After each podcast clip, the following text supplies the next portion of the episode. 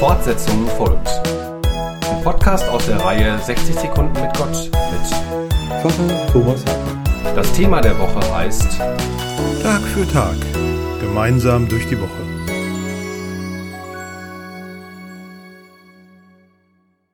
Warum müssen wir an einem Freitag eigentlich arbeiten oder zur Schule gehen?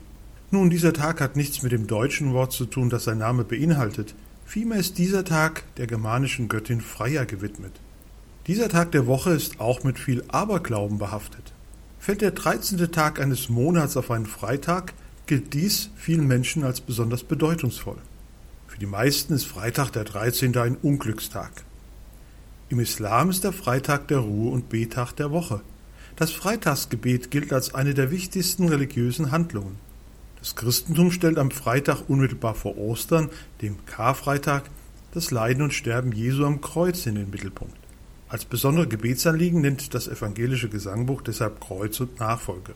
Ich bete, Gott, du schenkst mir diesen neuen Tag, gib mir neue Kraft und neue Geduld, lass mich stille Einkehr halten bei dir, schenke mir den Trost deines Wortes und hilf mir, diesen Tag zu vollenden.